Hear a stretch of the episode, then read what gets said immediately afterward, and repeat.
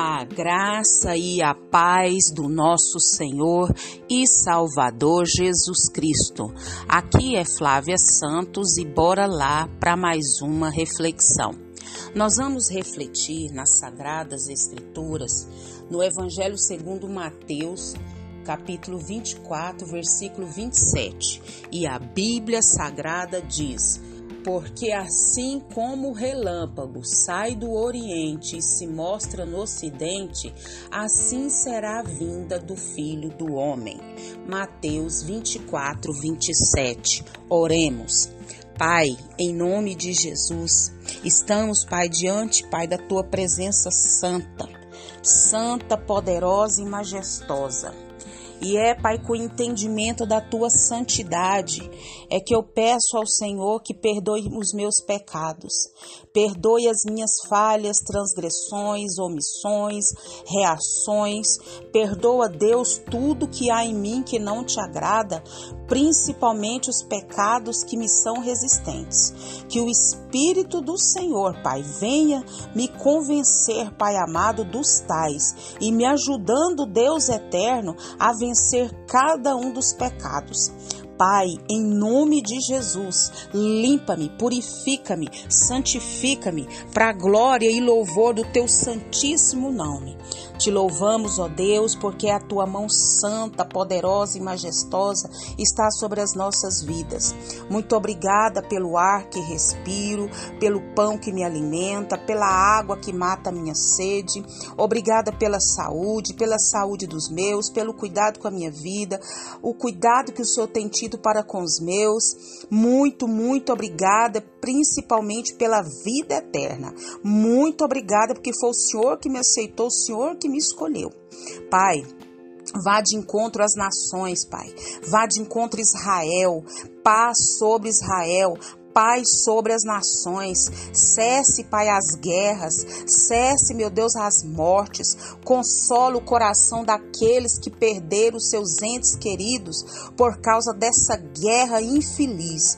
Pai, em nome de Jesus, em nome de Jesus, vem com reavivamento sobre as nações, vem com reavivamento sobre o Brasil. Pai, a nossa nação brasileira está nas tuas mãos. Deus transforma, liberta, salva, cura, Pai.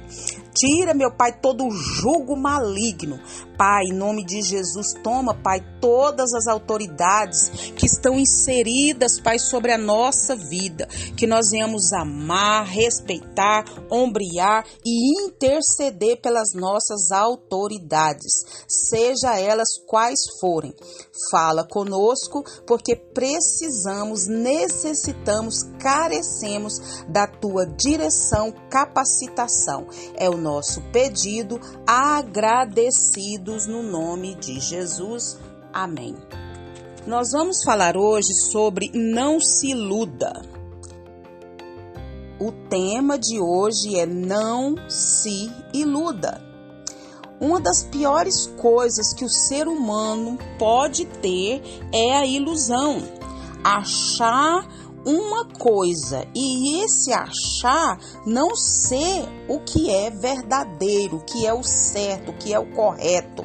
Muitas pessoas estão iludidas com tantas coisas, mas a pior de todas as ilusões que os seres humanos têm é que Jesus Cristo está voltando pela segunda vez. Isso mesmo que você me ouviu, Jesus Cristo está voltando e pela segunda vez e vem buscar sua igreja, buscar uma igreja lavada, remida, purificada, santificada pelo sangue precioso de Jesus Cristo. E a Bíblia diz: porque assim como um relâmpago que sai do Oriente e se mostra no Ocidente, assim será a vinda do Filho do Homem. Jesus está voltando. Você já percebeu que Jesus Cristo está voltando? Você já percebeu que a Bíblia, ela relata o que está acontecendo no mundo, o que aconteceu, tem acontecido e vai acontecer. E as pessoas estão iludidas. Não, isso aí é porque tinha que acontecer mesmo, sendo que a Bíblia está nos alertando.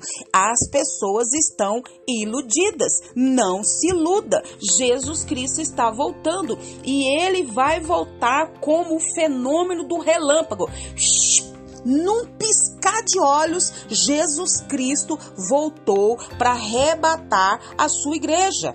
E apesar da pregação de muitos falsos profetas, de muitos falsos cristos, ninguém deve se deixar iludir pois a segunda vinda de Jesus, ela está prestes a acontecer a qualquer momento.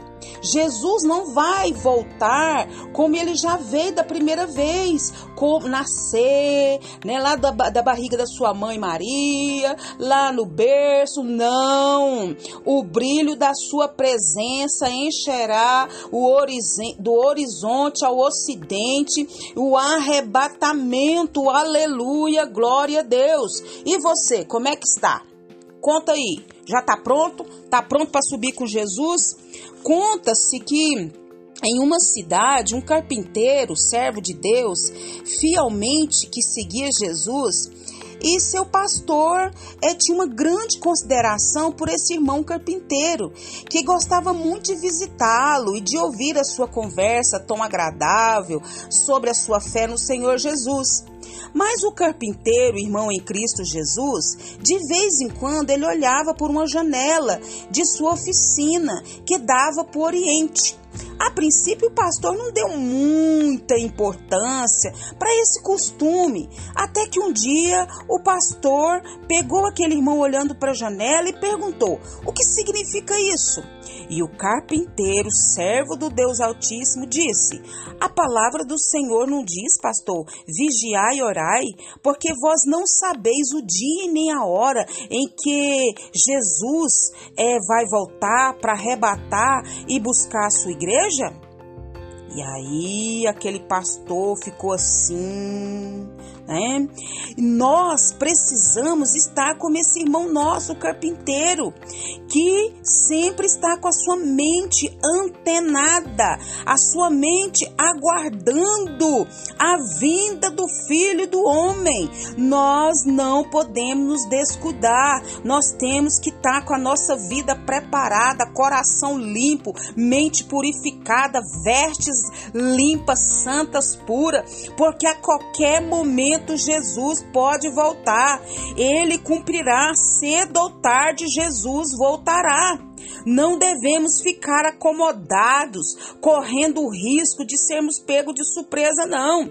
Ao ouvir né, o chamado de Jesus, Vamos deixar tudo e vamos embora. Jesus veio nos buscar, Jesus veio nos buscar, assim como no Oriente do Ocidente, como um trovão, assim será a vinda do Filho do Homem. Não se iluda, mas esteja preparado para esse grandioso, glorioso, festivo dia, o dia mais impactante de toda a história da humanidade.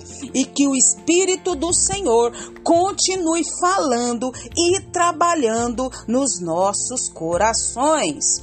Pai, em nome de Jesus, em nome de Jesus, diante dessa palavra, Pai, que o Espírito do Senhor trabalhe em nossos corações, que nós não venhamos ficar iludidos, sonsando, ah, Senhor amado, preocupado com tanta coisa dessa vida.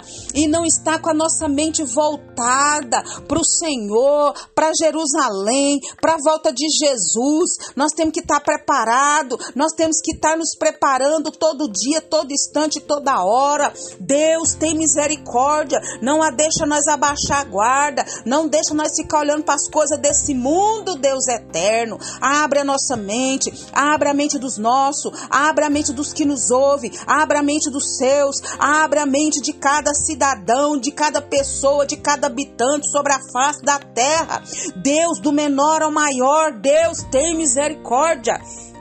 Paizinho, continua falando conosco, continua trabalhando nos nossos corações e nos atraindo para a tua poderosa, majestosa e santa presença.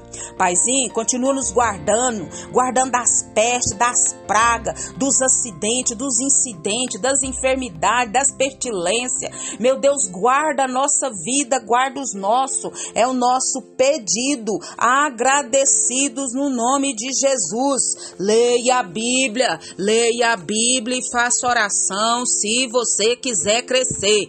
Pois quem não ora e a Bíblia não lê, diminuirá, perecerá e não resistirá. Um abraço e até a próxima, querendo bom Deus.